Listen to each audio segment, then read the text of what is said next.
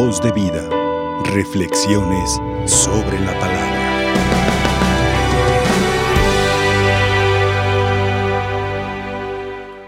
En este tiempo de Navidad hemos venido escuchando la primera carta del apóstol San Juan. San Juan nos da testimonio de lo que él ha visto y oído. Es decir, él ha tocado con sus propias manos al verbo de la vida. Y por eso, a lo largo de estos días del tiempo de Navidad, hemos venido escuchando que San Juan nos exhorta a dejarnos amar por Dios que se ha manifestado en su Hijo Jesucristo, nacido por nosotros para nuestra salvación. Una manifestación del amor de Dios que debe tener repercusión en nosotros. Contemplar al verbo de la vida, aceptar que el Hijo de Dios se ha hecho hombre para nuestra salvación, nos compromete, hace que nuestra vida deba ser una respuesta a un amor que se ha experimentado primero. A lo largo de estos días hemos escuchado cómo San Juan nos ha dicho, Dios nos ha amado primero, la iniciativa es suya y por tanto la respuesta es nuestra. Nosotros solamente correspondemos al amor que Dios nos tiene cuando lo amamos a Él y amamos a nuestros hermanos. Hoy escuchamos que San Juan dice, ¿quién es el que vence al mundo? En el lenguaje, en el vocabulario, en el léxico de San Juan, mundo tiene diferentes acepciones a veces positiva, cuando dice cuán tanto amó Dios al mundo, y claro, el mundo se entiende como la humanidad, pero a veces se entiende de forma negativa. El mundo es el demonio y sus insidias que tratan de alejarnos de Dios. Por eso San Juan nos pregunta, ¿quién es el que vence al mundo? ¿Quién es el que vence a todos los que se oponen al reino. ¿Quién es el que puede vencer a Satanás y a sus secuaces? Solo el que cree que Jesús es el Hijo de Dios. ¿Qué es lo que nos hará capaces de vencer al mundo? La fe en Jesús. La fe en Jesús. Si tenemos una fe firme en Jesús, podremos vencer al mundo, podremos vencer a Satanás y sus insidias. Solo el que cree que Jesús es el Hijo de Dios, Jesucristo es el que vino por medio del agua y de la sangre, nos dice San Juan. ¿Qué significa que Jesús vino por medio del agua y de la sangre? El agua se refiere a su bautismo y la sangre se refiere a su pasión. A través de ellos Jesús se ha manifestado como el enviado del Padre, como el que ha venido al mundo para salvarnos. El vino no solo con agua, sino con agua y con sangre, dice San Juan. ¿Qué significa esto que dice San Juan? San Juan está combatiendo aquí una herejía, la herejía gnóstica. Hay que decirlo para que nos queden claros los textos. La herejía gnóstica decía, en resumen, que el Cristo divino se había unido al Jesús humano y que cuando vino la pasión, el Cristo divino se había separado porque no podía padecer. Eh, la parte humana, la parte divina de Jesús no podía padecer, así que entonces lo que había padecido era la parte humana de Jesús. Esta es una afirmación, pues evidentemente herética, es una herejía de los primeros años.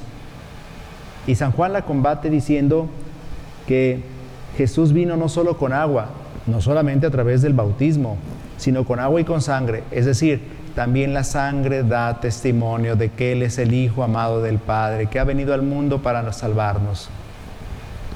Y con esto está diciendo entonces que debemos aceptar la realidad de la encarnación, pero también de la redención. El Espíritu es el que da testimonio, dice San Juan, porque el Espíritu es la verdad.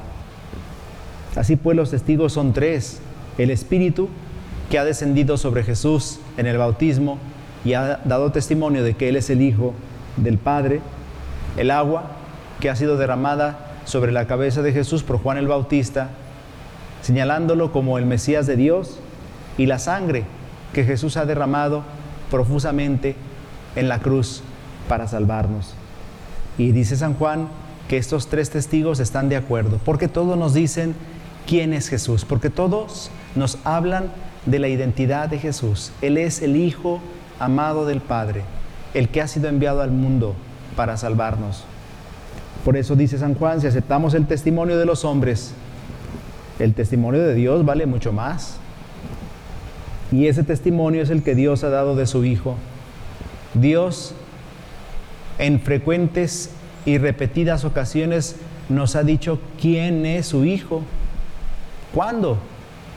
Por ejemplo, en el bautismo, Dios ha dicho, este es mi Hijo. Por ejemplo, en la transfiguración, tú eres mi Hijo amado. Es decir, el Padre ha dado testimonio de Jesús. Y San Juan dice, si aceptamos, si aceptamos el testimonio de los hombres, el testimonio de Dios vale mucho más.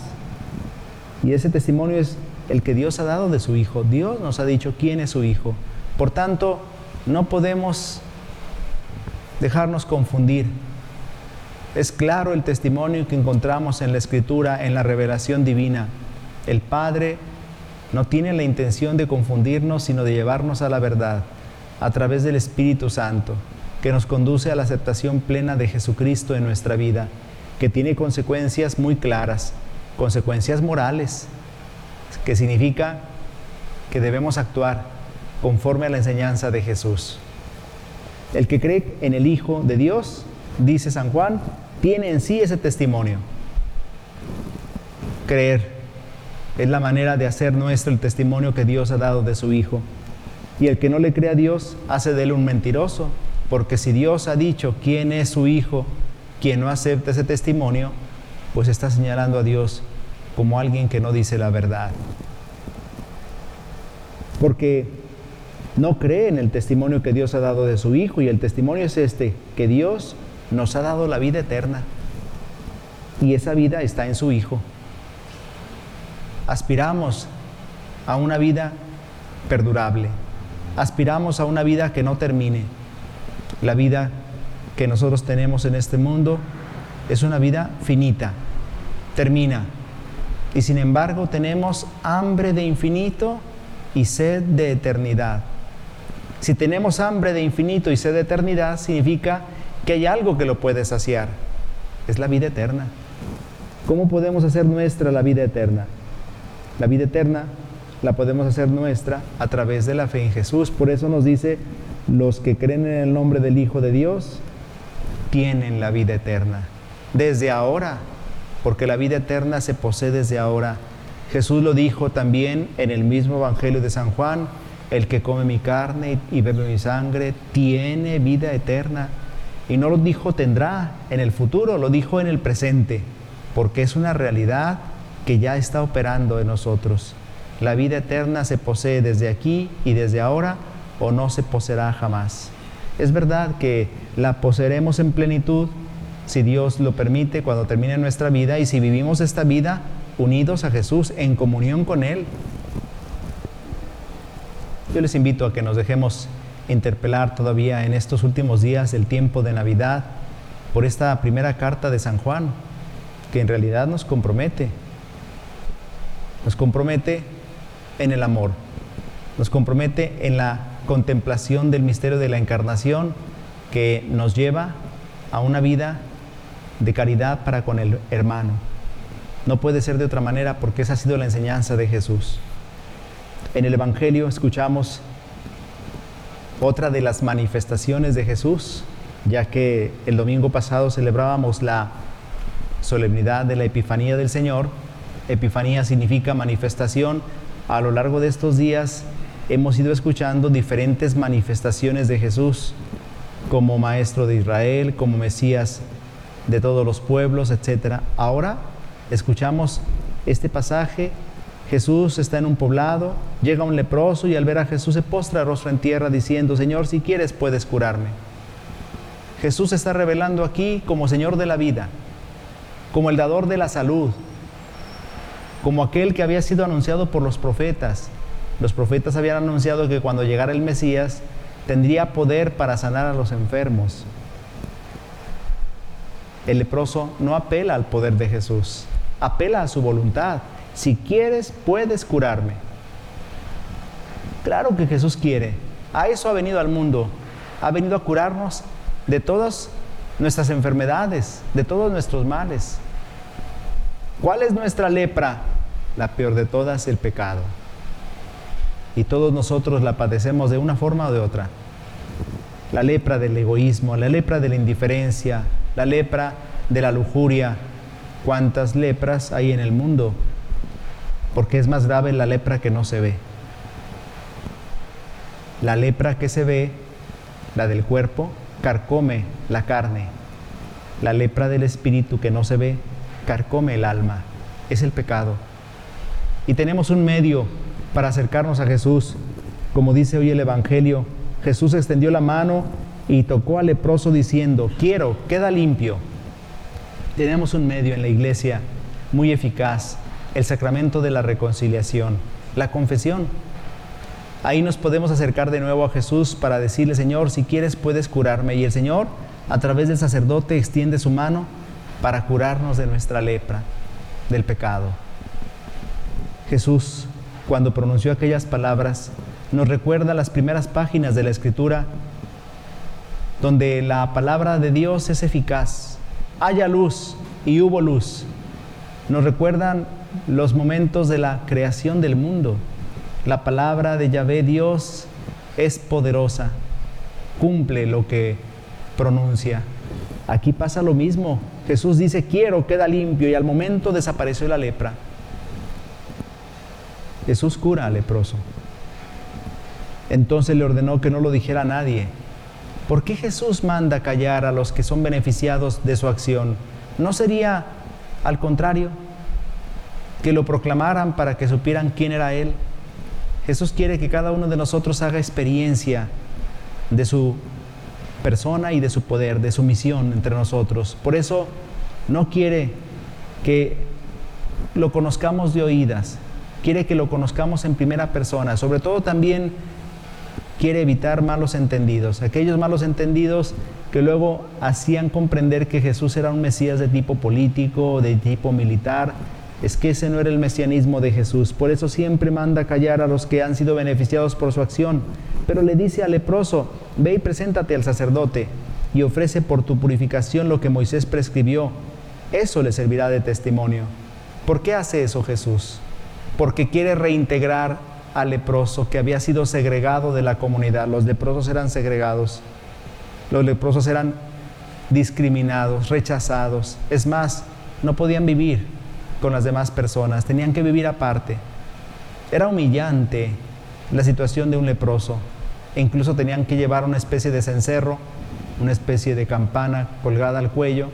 Caminaban gritando siempre que se encontraban a alguien desde lejos, leproso, para que la gente se apartara, porque se creía pues que la lepra era una enfermedad muy contagiosa, que apenas siquiera acercarse quedaba uno contagiado.